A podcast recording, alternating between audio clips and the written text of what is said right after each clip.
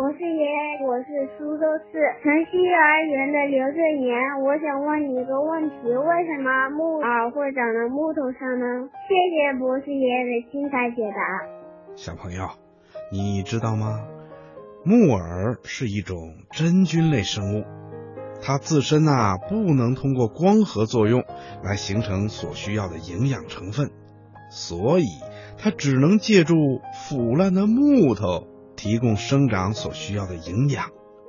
因为木头腐烂以后，才会产生出让真菌生长的环境，制造出黑木耳生长所需要的特殊养分。所以啊，在原始森林里，多年腐朽的树木上，总会生长出黄菇啊、猴头菇啊、木耳啊、灵芝菇等等菌类植物。这些菌类啊，是完全可以食用的，也是最好、最有营养的菌类食物。小朋友，你听懂了吗？